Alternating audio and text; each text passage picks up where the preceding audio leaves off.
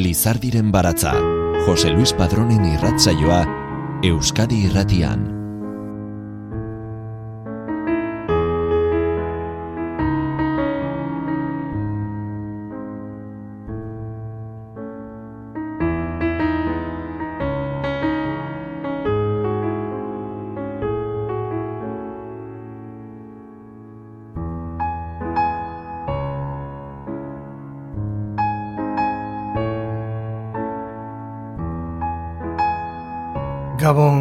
Guztioi ongi etorri Lizardiren baratzaren irrasaio berri honetara.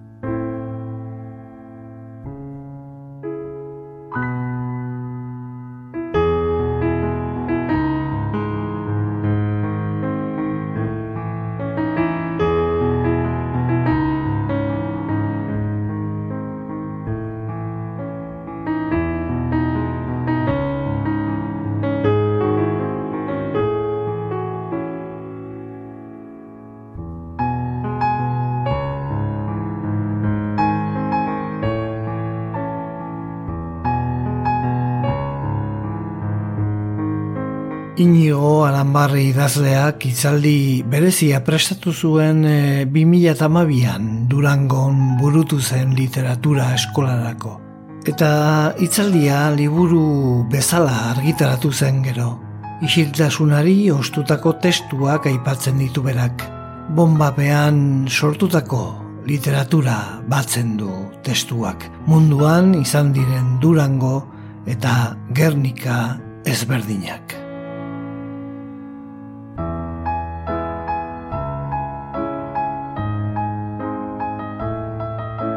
Erioren egala literatura bombapean.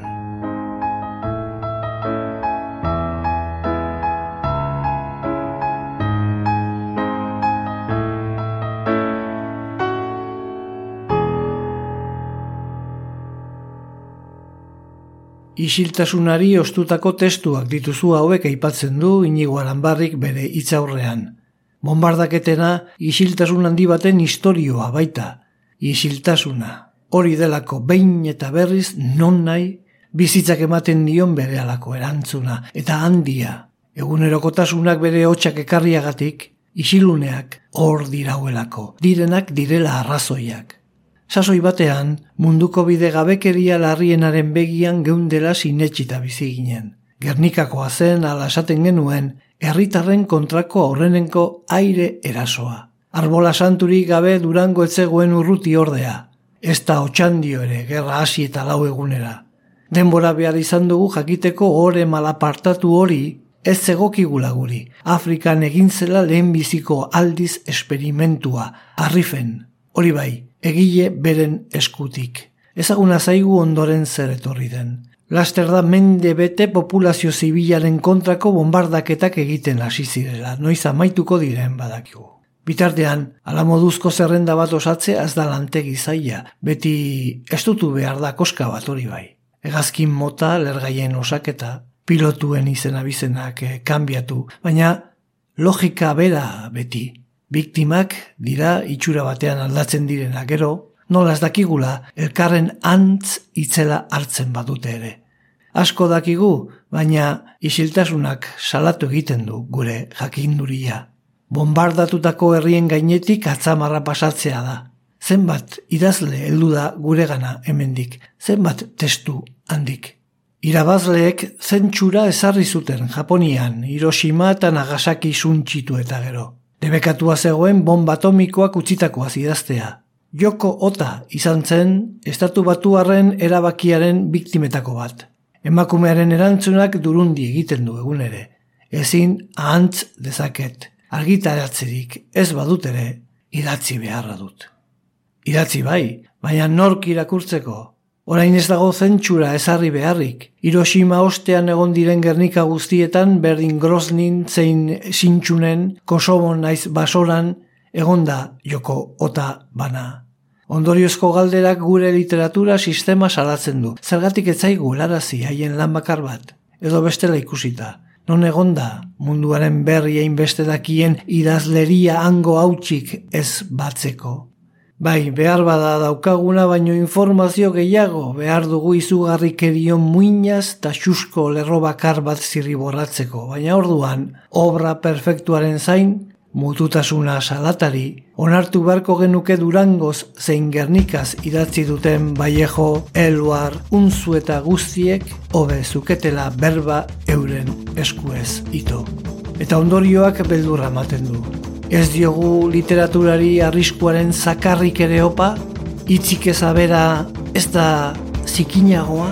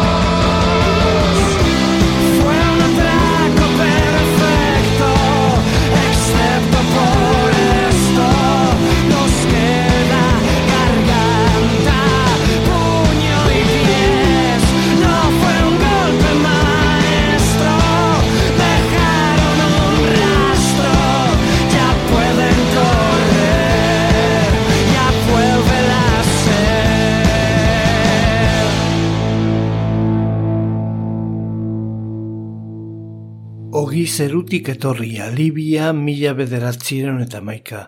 Gauak beste ditu egun seinalatuak historiak. Egazkinetik bomba egindako erasoak mila bederatziren eta maikako azaroanen lehen da biziko handu txakur belarria. Julio Gaboti tenienteak ordurarte inoiz ikusi gabekoa egin zuenean. Lau granada bota zituen hain zarako posizioen gainera, tripolitik ezurrun egoaldera. Turkiarren kontrako gerran zebilen Italia eta txorien ezin antzekoak ziren Libiako zeruan ebakiak egiten zebiltzan ta ube monoplano haiek. Gero, norabide aldatu, egaztiaren moko itxasora bidean jarri eta beste hiru utzi zituen jausten ta goura oasian. Tomate heldu baten neurria zuten kapeli granadek, eta espoleta hozekin kenduta askatu zituen gabotik, eskuz, egindako kalteak ez ziren itxura handiak izan, ez da ez hildakorik ez zauriturik aipatzen. Erasoaren ostean ordea, irribarre gaiztoagoa loratuko zaio edonon logika militarrari. Turkiako gobernuak protesta egin zuen. Ospitale batean sartu omentzen bombetako bat. Mila sortziren eta laroita meretziko agako itunak galarazi egiten zuela globo aerostatikoetatik leherkariak botatzea. Hori erantzun zuen Italiak, leitzeko ondo, alazioela, globoetatik ezetz. Baina, hitzarmenak etzioela ez erregazkinez. Azaruanen biko korriere dela serak azalean eman zuen berria aurreneko bomba jaurtik eta hegazki batetik. Italia imperialaren poeta nazionala zen Gabriele Danuntziok, berezia zuen txokoa gordeko zion gaboti armakideari. Dumba hotxa da zeru zabalean saiargi baten egada alderik alde. Gabotik leherkariak daroaz aldean. Eta zu gaboti orzo azterra zaerinean, makur eizearen arrisku gordean, erasoaren ez jakin den etxaiaren gainean. Eriok ere badu bere hasia, ez da esku bakarra baino behar, tiragin eta hortz artean duzu ziria. Gero, euleak anezka nola edota abailadunak abaila baldituen gainean egaltzarren izala. Egalean behera jar edo alerkaria tupusteko ilkintzara arte eta erredizula dirudi burrumbaren arian bihotz bizia. Lanuntziok aldarrikatzen duen futurismoak poesia beste maite du gerra. Si mi vida va cuesta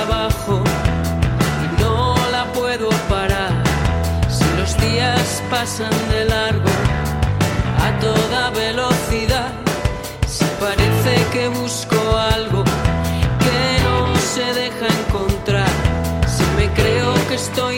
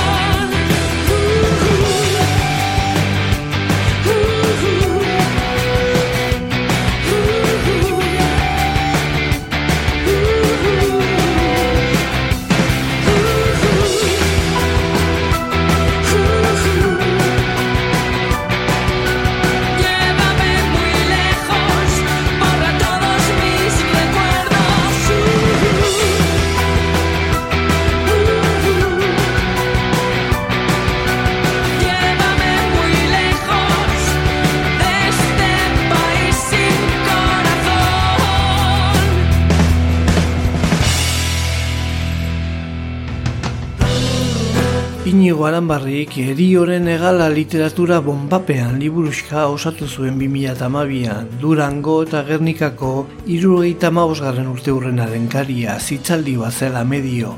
Egazkinetatik zibien aurka eginiko bombardaketen literaturari buruzko liburuska hori da gaur ekarri duguna.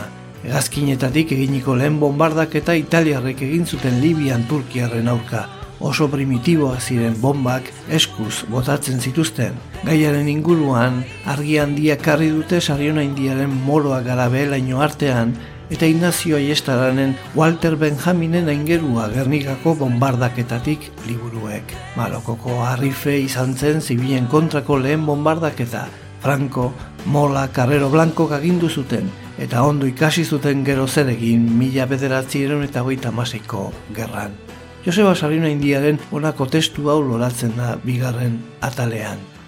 Azoka eguna bomben begian arrif mila bederatzireun eta hogeita iru. Bele epok zen metropolietan artearen eta kulturaren fineziak Parisetik nainora zabaltzen ziren.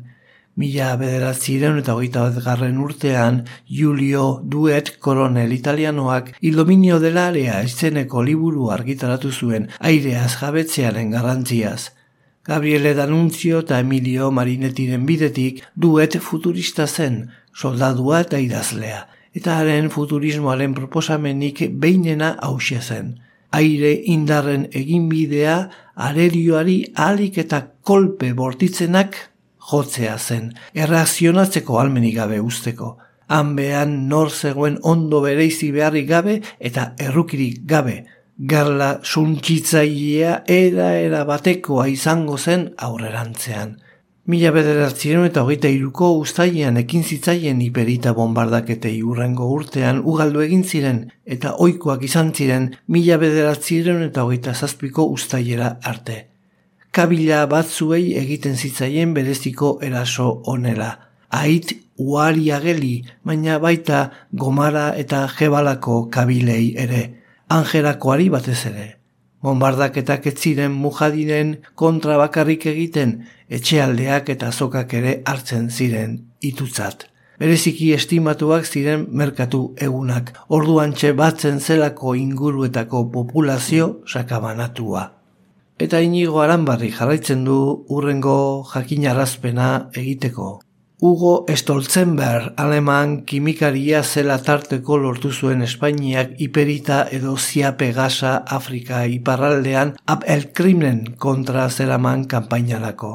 Aurrena Alemaniatik, Madrilen bertan fabrikatzea lortu zuen gero. Egazkinek gerrilaririk gabeko herri gainetan zabaldu zuten. Soroak zein iturburuak kutsatu zituzten mila bederatzieron eta hogeita batean anualen Espainiar tropek izaniko ondamendiaren ordainetan. Bertakoek arhax deitzen zuten pozoia amazik hizkuntzan. Azken urteotan ikerlariek argitara emandako datuek oilo ipurdia aterazten dute. Arrifeko kanpainan mila zeireun eta larogei bomba ere bota ziren egun bakar batean. Eta Ignazio aiestaranen hitzak falta zaizkigu orainik. Oterik gabe beni urriagelen el arbaa azokak gogora ekartzen digu Gernikako azoka. Marokoko estrategia afrikar militara errepikatuko da amabi urte geroago, bai Gernikako bombardaketan, bai Durangokoan indigena magreptarren aurkako garbiketa Euskaldunen kontra berriro beteko da mila bederatzireun eta hogeita mazazpian. Rif eta Euskadi eskualde matxinoak ziren bietan, garbiketa militar eta estrategia kolonialistaren pentsamoldetik. Jendetza eta herriak sartuak ziren oigarren mendeko gerra totalaren bombardaketen esperimentu erabatekoan. Horrez gain, Gernikako sarraskian teknologia alemaniarra agertu zen, eta rifekoetan ere bai. Alfonso Amairu garrenaren gandik primo de Riberaren gana, Berger teknikariaren gandik, Frankoren legioaren soldaduen gana. Biztaneria zibilaren aurkako gerra erabatekoa hasita zegoen. Hoi garren mendeko sarraskiak eltzear, aurre iritzia razista eta genozidak ugarituz Mila bederatziren eta hogeian gerrarako eta abiaziorako estatu idazkari Britaniarra zenak, Winston Churchillek, bere gobernuak jarritako eragozpenei horrela erantzun ziren. Ezin ditut miskeria hauek ulertu gasa erabiltzerakoan. Tribu ez zibilizatuen aurkako gaz pozointxuak erabiltzearen alde nago erabat. Inigo aranbarrik hartzen du bigarren atala amaitzeko modua. Arrifeko gerrak oharrez bete arazten du memoria. Alfonso Amairu garrana buruzela, Espainiako erresuma izan zen aurrena zibilei egazkinetatik erasotzen. Eta uste ez bezala urte batzu geroago durango zein gernikako bombardaketak aginduko dituzten generalak, arrifeko kanpaina hartan dira. Quítate de mi presencia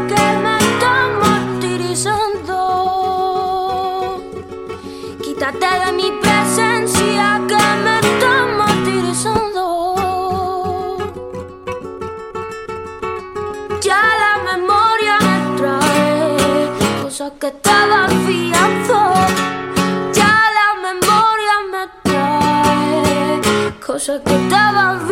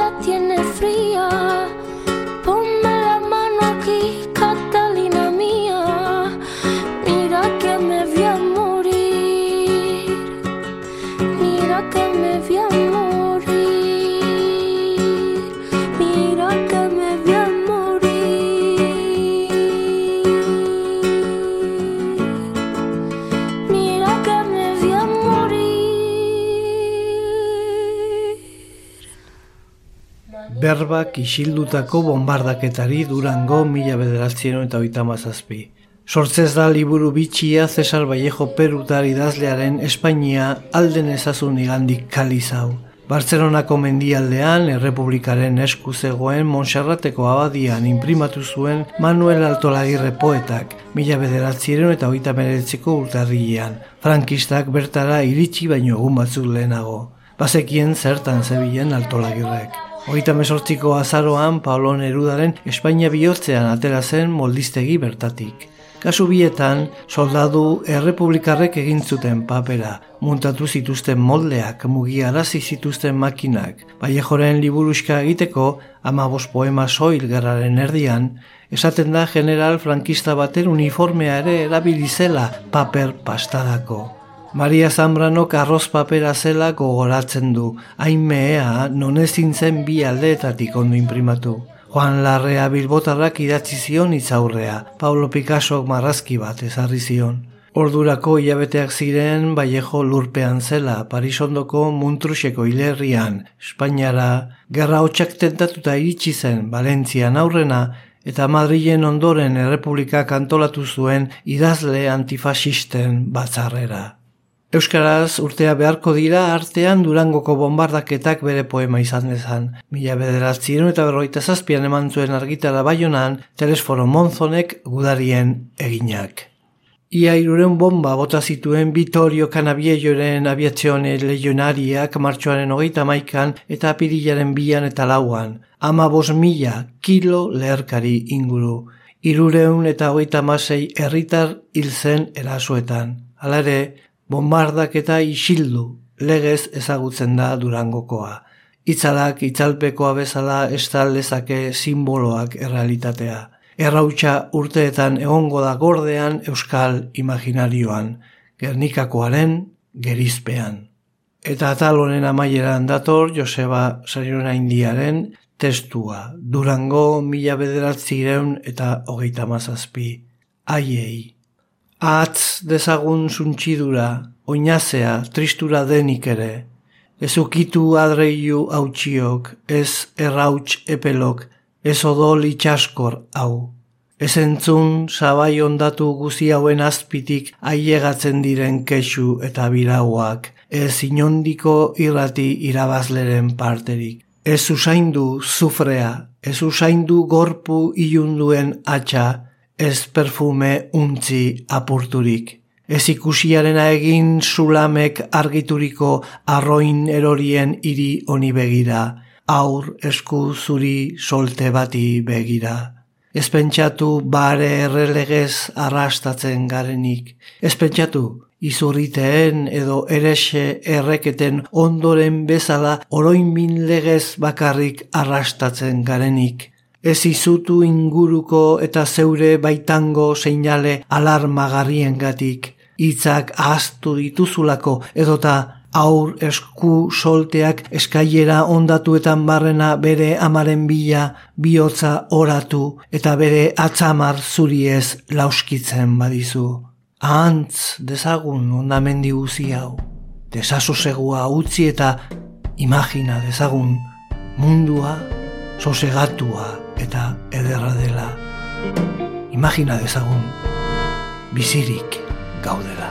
Si en el firmamento poder yo tuviera esta noche negra lo mismo que un pozo con un cuchillito de luna lunera cortaría los hierros de tu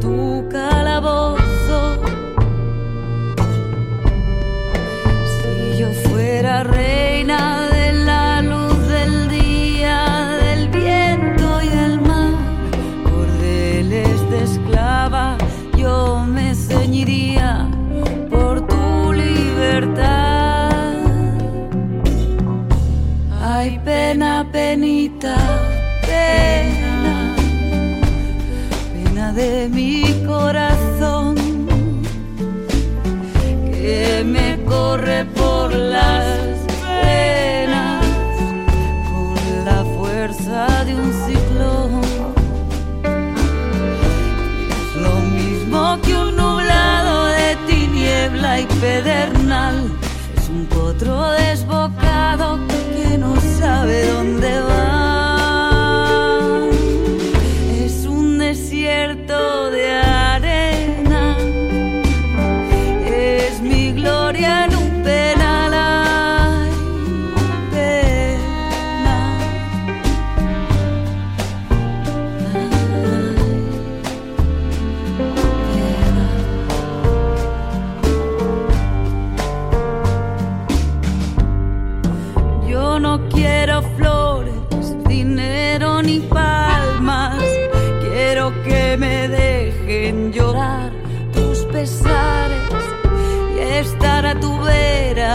Cariño del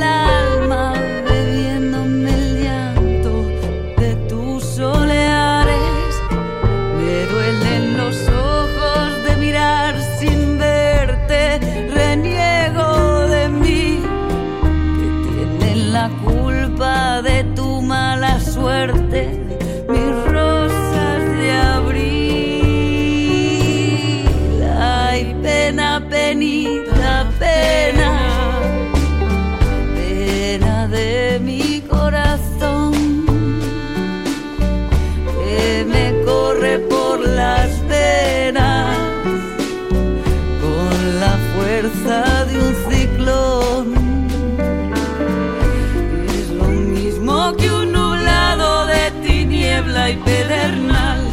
Es un potro desbocado que no sabe a dónde.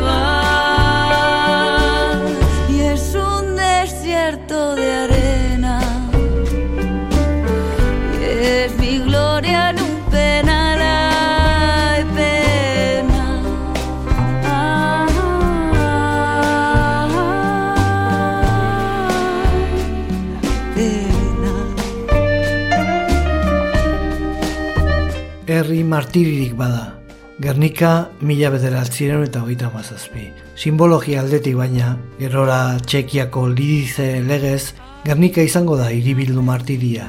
Gernika esatea eriotza esatea da, sua eta kea. Egazkin militarren egalpean hauts bihurtu nahi den jendea.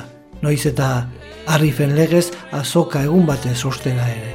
Gernikan, durangon bezala, esneketaria da biktima, tipula erosten den etxeko Andrea, zapatariaren aur jaio berria. Bombak erruten dituzten egazkinak errixearen zelu gainean, ordutik. Gernikaren izena izea bezain harin zabalduko da, munduko idazle antifasisten artean. Durangori bezalaxe, goitik berako poema eskainiko dio Cesar Vallejo Gernikari ere. Gerora Nobel saria izango den Miguel Ángel Asturias Guatemalarrak, Gernika akorduan olerki unkigarria eskainiko zien mila bederatzi eta oita mazazpian Asturiasko mehatzariei. Pasako gara. Gernika suntxitzetik zetozenak geure aragi mamitan birrindua, geure mamitan, geure mamitan, imperioa gasez, deusestatzetik zetozenek, gure bularrak aurkitu zituzten. Poeta Amerikarrak ona begira kantuz, bi ditu izan ere ikurrak gernikak sufrimenduaren simbolo izaten lagundu diotenak. Bata aurreko mendean William Wordsworth ingeles poeta romantikoa liuratu zuen arbola santua, gernikako arbola mila sortzien eta amar. Bestea, Picassoren Gernika kuadroa, mila bederatzien eta oita mazazpiko Parisko erakustazokan Espainiako Errepublikaren pabilloan aurkeztu zena. Ala arbolaren bueltan bildutako herriari kantatuko dio nostalgiaz Gabriela Mistralek. Berriz izango da berde eta zabala aritza, gure aritza metraiak oskatua. Arnas emale Miguel Hernandezek, Euskadin jausi dira nik dakit bat zenbat lehoi eta hiri bat, inbasioak suntxituak, haren isilatxak indartzen gaitu. Lekukotzaren indarrez Gabriel Zelaiak hain erraza zirudien bakeak, ez ziren aditzen ez gezurra ez erra. Picassoren kuadroa min honen guztiaren lagungarri dator. Zezenak, zaldiak, udariak emakumeak, aurrak txoriak, liuratuko ditu Rafael Alberti, Jose Angel Valente, Fernando Lambert, Blas de Otero, edota Carlos de Oliveira. New Yorken Gernikako ingeruen gorpuek ez dioten Norman Rosten lotan uzten.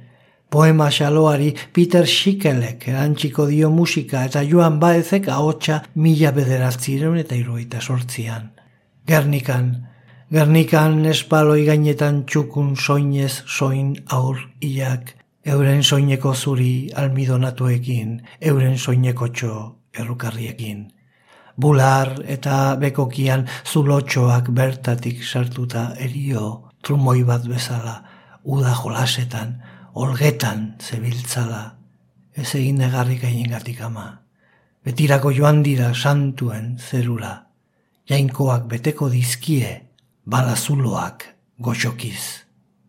Frantzian, urteak dira, Gernika suntxituaren irudiek poetaren barrenak inarrozi zituela. Paul Eloarrek, mila bederatzien eta hogeita mazazpian bertan eman zuen argitara Gernikaren garaipena poema. Gaier Dart aldizkarian, George Auritzen partitura zuela lagun. Handik urte batzuetara Alain Renek eta Robert Hesonek hitzotan oinarritutako amairu minutuko filma obratu zuten. Gernika, mila bederatziron eta berroita margarren urteko lana. Maria Casaresek esarri ziona hotxa eloarri. Poema Euskaraz dago Mikel Antzak itzulita. Ustaritzeko apaiz gaitegian, Ganis Diartzek kantu aireko poema idatzi du egoaldetik datorkion erre usainak amorrarazia. Ama sortzi urte ditu. Amaitu duenean, lehenbiziko aldiz sinatu du lana handik atzera utziko ez duen izenez. Iratzeder. Mila bederatzien eta hogeita mazazpiko aprilaren hogeita zeiaz geroztik, Gernika dioenak apokalipsia dio.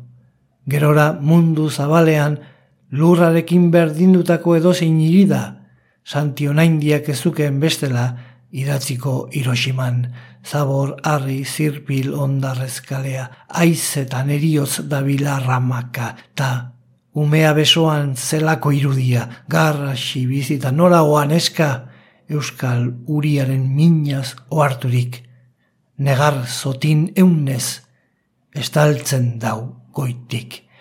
Izango da aire eraso gehiago Bilbon eta Oskar Kokosaren lagundu euskal aurrei mila bederatziren eta oita mazazpi, urgentziazko akuarelari begira, txekiar margolariak ona indiaren berbak bildu nahi izan zituela dirudi. Ondar artean, animalia lertuak atzean, ama bat ageri da, ume bat besoetan, handixiago bat duela eskutik, ezkerreko ertzean egazkin bat, zu eta erio zerutik euskal imaginariotik aldenduko ez diren erioren egalak dira. Eta sorne unzueta landeta bilboko idazlea eta irakaslea izan zenaren hitzei usten die inigo alanbarrik atalau agurtzen. Ama ez tot gaur ikusten geure ikurriña, goiz guztitan bezala mendi gainean. Zer jaso, ete da. NSM gazkinak atzo isan dira inbeste bai, hain sarritan.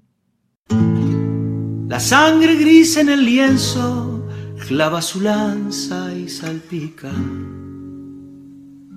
No hay un rojo más intenso que los grises del Guernica.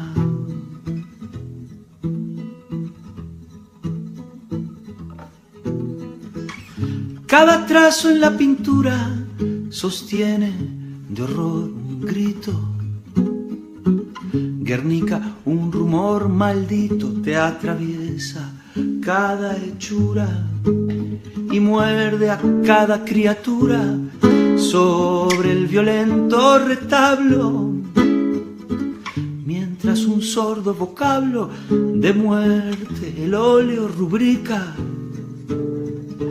y te desangras, Guernica, por los pinceles de Pablo. La sangre gris en el lienzo clava su lanza y salpica. No hay un rojo más intenso que los grises del Guernica. Plomo, polvo, hambre, horca, almas cívicas y escuelas pluma, sangre, panes, muelas, un fusil. García Lorca, los cultivos de mazorca, las llanuras sin trincheras, los cuarteles, las afueras, la locura colectiva. ¿Quién lo ha visto? ¿Quién lo viva? Huye, pinta o vocifera. La sangre gris en el lienzo clava su lanza y salpica. No hay un rojo más intenso que los grises del Guernica. Seno, candil, voz, cometa, todo en la guerra se ahoga. Y cuando asfixia la soga, para en seco la veleta Saltemos como un atleta en busca de brisa pura.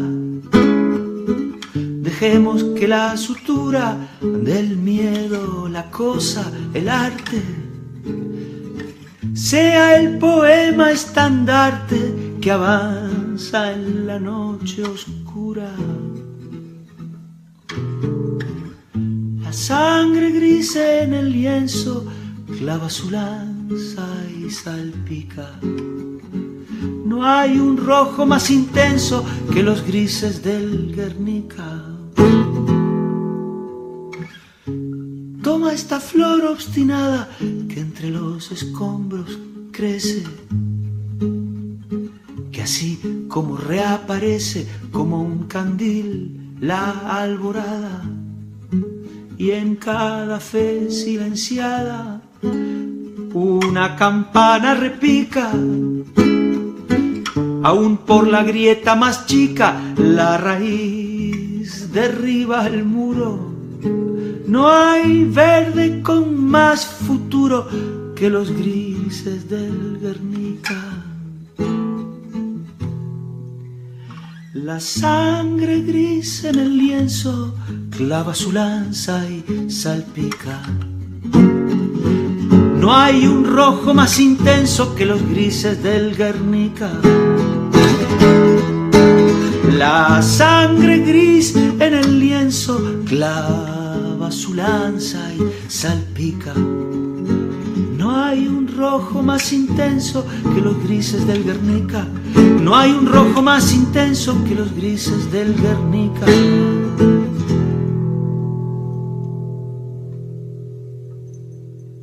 Durangokoari isildutako bombardak eta esaten diote azaltzen du inigo amarri idazleak. Gernikakoaren itzalpean geratu delako naiz eta lehenean bigarrenean baino jende gehiago hil. Gernikak bi elementu ditu geure mugak gainditzeko, bat arbolaren figura da. Europako erromantizismoan agertu izan da Gernikako arbola lendik ere. Humboldtek, Euskaldunok, Europako azken gauza exotikoa ginela zabaldu zuenetik. William Wordsworthek badu poema bat arbolari buruz. Beste elementua Picassoren margoa da. Joan Baezek badu kanta bat ingernika. Horretan, bombapean ama eta aurraren irudia agertzen da. Picassoren margoan, bezala. Irudi hori berriz agertzen da Hiroshimaren inguruko literaturan eta autore palestinarren poemetan. Zer pentsatu ematen dizu? Olako drama handi baten aurrean fikzioak literaturak estalki moduan ez du balio oso irudi oinarrizkoetara jotzen da, oso oinarrizko sentimendu horiek adierazteko. Inigo Aranbarrik bombardaketak literatura nasi durangon eta Hiroshimatik gora itzaldi berezia prestatu zuen 2008an durangon burutu zen literatura eskolarako eta itzaldi ura liburu bezala argitaratu zen gero. Egazkinetatik zibilen aurka eginiko bombardaketen eh, literaturari buruz osatu zuen eh, lan horretan, hainbat autore eta testutan agertzen den konstantea da isiltasuna. Borroka dago, isilik egon nahi eta aldi berean ezin isilik egon aitortzen du aranbarrik. Kontraste horrek markatzen du bombardaketen poetika. Japoniarrek askotan idazten dute honen ondoren zer, Hiroshimaz idazterakoan. Adornoren ura bera da, hau da, Auschwitzen ondoren poesiak ez duela lekurik. Bomben ondoren geratzen den isiltasunaren eta idazlek sentitu duten belduraren ondoren zer esango dut banik. Ez dago, zer esanik. Eta Mario Benedettiren poema badakarkigu alanbarrik, sentibera eta gordina ulertzeko eta sentitzeko bombardaketek ezarritako isiltasun beldurgarria ez dela hausten horren inguruko literatura loratzen hasi arte. Utxe eginiko poema egilea Mario Benedetti euskaratzailea inigo aranbarri. Nire lagunak, poeta bera ere, poetak deitu zituen. Poema bat idatzi behar da bomba atomikoa zalako izugarrikeriarik. Esan zigun, izugarrikeriarik izugarriena da esan zigun. Kabua da, ez eza, eriotza da. Ez da, esan zigun, oean bakarrik hiltzea malkoak eta familia, sabaia eta hormak inguruan. Ez da bala bat iristea galdua edo aurkitua arnasa etetera zure loan sartzera. Ez da minbiziak seinalatzea, jatea, zulatzea, ez da zure eriotza zurea. Irabazi zenuen ezereza, aire gaiztotua da, den ororen ondakina da, ororena, Inork ez du inoren gatik negarrik egingo, inork ez du inoren malkorik izango, eta hori da izugarriena, lekukori gabeko eriotza ez azken itzik, ez inor bizirik, eriotza, eriotza oro, eriotza oro, ulertzen, poema bat idatzi behar da bomba atomikoaz. Isilik, gelitu ginen, hauak, zabalik, izua, irentxi genuen, izostutako tua balitz legez, eta gero, Etxera joan ginen denok kontsigna betetzera. Itz ematen dut saiatu naizela. Saiatzen ari naizela.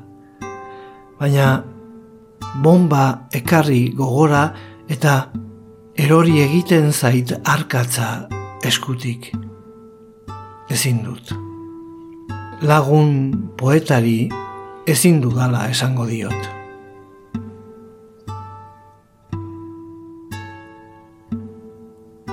¿Sí? ¿Qué? Sí. Me dijeron que un día... ¿Qué? ¿Cómo? Aquellos... ¿Quiénes? Ah, eh, ya sabes cómo suceden las cosas. Dicen una cosa y... Lo de siempre.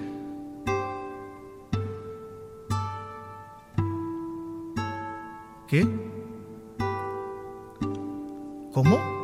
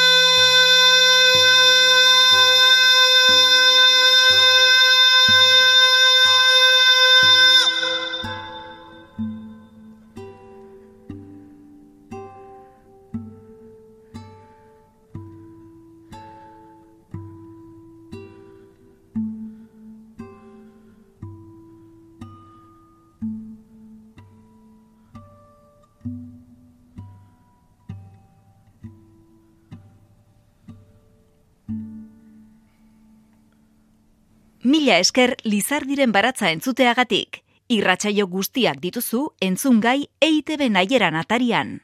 Durangotik Coventrira eta Gernikatik Dresdenera logika bera. Herriak eta beraz herritarrak bombardatu egin daitezke. Aitzakia baino ez da aurkitu behar edo behar bada hori ere ez. Izuaren uina, suntxik eta militarra bezain arma indartsua da. Horra bombaz bomba, estandaz, estanda, gobernuetako bulegoetan ikasi dena. Dena etzegoen asmatua baina logikak koska bat gehiago estutzea bazuen. Mila bederatzi iraun eta berroita bosteko abuztuaren zeian, Paul Tibest pilotuak eta B hogeita bederatzi bombaketariaren barruan zioazen amabi gizonek, haietatik lau e, zientzilariak, goizeko sortziak eta laurden pasatxo zirenean amabi kilotoneko uranio lergaio askatu zuten Hiroshima gainean zirela. Hiru egunera beste bomba bat bota zuten estatu batuek Nagasakiren gainean. Bomba atomikoaren ondoren, biendamen estetika erantxiko zaio izugarrikeriari. Helikopteroen erasoa Wagnerrekin eta Napal e, Gasa, Jim Morrison eta Marine urlariekin nahaztuta. Eta biendango gerra amaitu zenetik, berroita marurte, bete direnean, Ez dugu Vietnamdarren hautsik entzun belaunaldi oso bat markatu zuen gerraz, oigarren mendeko gerrarik luzeena. Hasi Durangon eta Hiroshimatik gora Beirut, Sarajevo, Ramala, Bagdad, goizean goiz artean lo gaudela, telebistak eta bestelako edabidek espetakulua ekartzen digute etxera, haikitzen garenean eguneko gatazka platerka da ardezagun, eta beti bertan ezagutu dugun gerra nuklearraren mehatxua, eta hor orain ere, erabil daitezke arma nuklear taktikoak kalte mugatuak eragiteko, edota iriak osorik suntzitzeko almena duten arma nuklearrak. Izan daiteke gerra nuklearra mugatua edo osoa, lurrean, itxasoan, airean, espazioan eta baita lurpean ere, hau guda bada, eta bide bat izten denean, beste batetik saiatuko dira, gatazken gorakada elikatzen duten erabakiak hartuz, azkenen arte. Inigo barrik, bombapean sortutako literaturari buruzko hainbat testu batzen dituen erioren egala literatura bombapean izeneko liburuskaren bidez, erakusten digu jadanik egun urte baino gehiago direla alakoak hasi zirenetik. Eta daramagun bidea ikusita jakin arazten digu azken eh, amarkadotan eginiko izugarrikeria asko abestu gabe geratuko direla. Hainbait haude kontzientziazio bideak ideologizaturik. Paul Tibestek hilarte utxiziola kontatzen du aranbarrik bere liburuskaren amaieran. Ez omentzuen egin behar zen baino egin. Nola lotxatuko zen. Amaren izenez bataiatu zuen B hogeita bederatzi bombaketaria aire eta espazioko museo nazionalean dago gaur egun, Washingtonen. Ikusgarri, ez lotxaizun. Hiroshima gainean bomba atomikoa bota zuen negazki informazioko soldadu bakar batek egin zion uko Amerikako estatu batuetako gobernuak eman zien eroi trataerari. Claude Robert Iderli zeritzon. Eta Miklos Radnoti Ungariar poetak mila bederatziren eta berroi talauko urtarriaren amazazpian datatu zuen poematik azken hitz hauek. Egiaz, geugara errudunak, besterriak bezalaxe. Badakigu zertan egin dugun oker, badakigu nola eta non. Baina bada errurik gabeko bizitzarik ere, poesiaz eta irritxez beteak, eta aur jaio berriak. Errukirako almen itzela dutenak, haiek zainduko dute argialdi hau, babesleku ilunetan, harik eta beste behin bakeak eriaz gure herri hau erakutsi arte. Orduan erantzungo diete ahots tolesgabe eta argiz gure hitz itoei. Estal gaitzazu zure egal zabalokin gauaren laino babesle horrek. Mi esker zuen arretatik datorren aster arte. Muy buenas, muy buenas, muy buenas, muy, muy buenas, muy buenas noches mis queridos ciudadanos de Madrid. Esto es un mensaje del Ejército de Protección Civil. Se advierte a los vecinos del barrio de Malasaña y Chamberí. Si empieza el bombardeo, se dirijan al refugio antiaéreo más cercano. Hemos habilitado las estaciones de metro de Gran Vía y Tribunal de San Bernardo y de Bilbao. sálvese quien pueda, sálvese quien pueda. Están cayendo bombas en Madrid. Sálvese quien pueda, sálvese quien pueda están cayendo bombas en Madrid. Muy buenas noches, mis queridos ciudadanos de Madrid. no lleven los heridos al hospital de la Moncloa. Ha sido destruido, hemos habilitado un hospital de campaña en la Plaza 2 de Mayo. Atención ciudadano, los niños fallecidos serán incinerados en la calle noviciados. Y sálvese quien pueda, sálvese quien pueda. Están cayendo bombas en Madrid. Sálvese quien pueda, sálvese quien pueda. Están cayendo bombas en Madrid. Lizardiren baratza, Euskadi irratian, José Luis Padrón. Muy buenas noches, mis queridos ciudadanos de Madrid. Hoy hay racionamiento, se repartirán madroños en el ayuntamiento. No olvides, ciudadano, la cartilla de afiliado a nuestro sindicato y que viva el gobierno. Nuestros gloriosos gobernantes cuidarán de nuestro pueblo. Esto es un mensaje del ejército civil. Que vivan los madrileños viva el pueblo de Madrid. Esto es un mensaje que no tiene mensaje, solo que ya pasó, que podría pasar, que volverá a pasar. Sálvese quien pueda, sálvese quien pueda. Están cayendo bombas en Madrid.